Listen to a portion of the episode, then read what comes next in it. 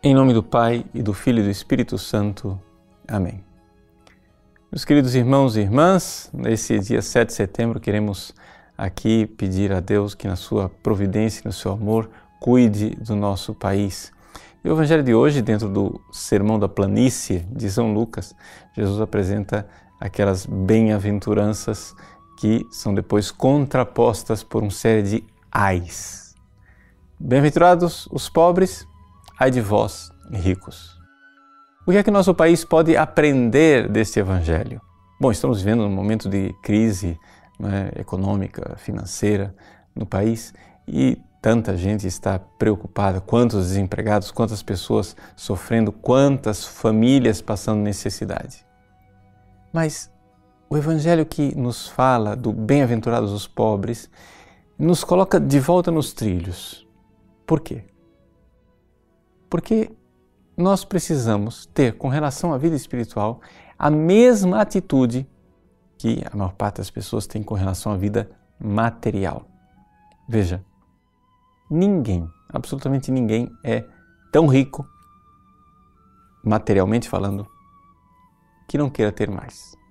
Ou seja, essa é a atitude dos seres humanos. A gente tem dinheiro, a gente tem as coisas e as pessoas têm uma sede, uma sede cada vez maior de ter as coisas. O que é que isso significa, é, digamos, espiritualmente falando? Espiritualmente falando quer dizer o seguinte: materialmente, as pessoas se sentem sempre pobres. É?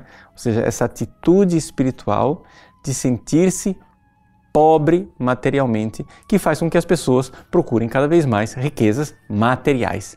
Eu preciso, é? eu tenho uma sede, eu preciso de mais e mais e mais e mais e mais. No entanto, o que Jesus quer nos ensinar é uma atitude de pobreza com relação às coisas espirituais, ou seja, esta atitude espiritual de quem se sente pobre, na verdade paupérrimo, mendigo verdadeiramente diante das coisas de Deus, das coisas espirituais, de querermos sempre mais espiritualmente. Precisamos querer crescer espiritualmente. Por quê? Porque isto é o que verdadeiramente importa. O Brasil é um país com uma vocação altíssima.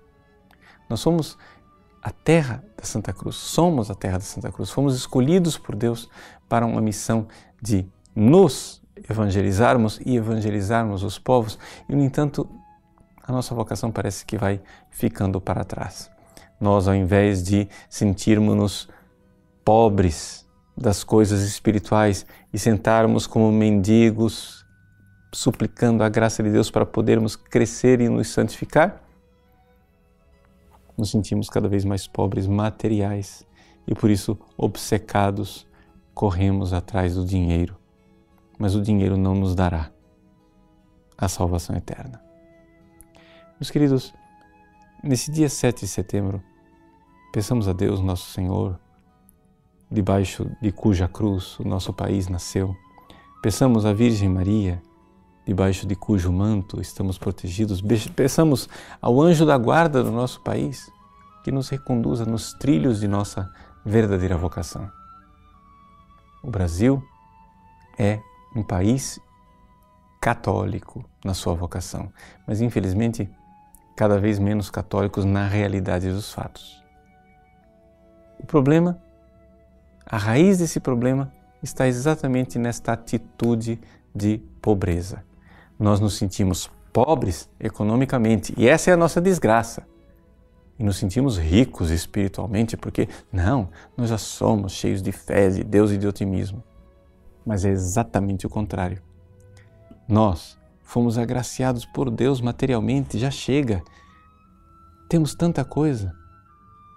Por que, que nós não temos a mesma sede das coisas espirituais e não desencalhamos dessa mediocridade, desta mornidão espiritual? Por que é que nós verdadeiramente não sentimos fome e sede da graça de Deus? Para então, como pobres de espírito, desejarmos o que realmente irá nos salvar e irá nos dar o reino dos céus. Bem-aventurados os pobres de espírito. Ai de vós, ricos materialmente, essa é a lição de Jesus para o Brasil no dia de hoje. Deus abençoe você. Em nome do Pai, e do Filho, e do Espírito Santo. Amém.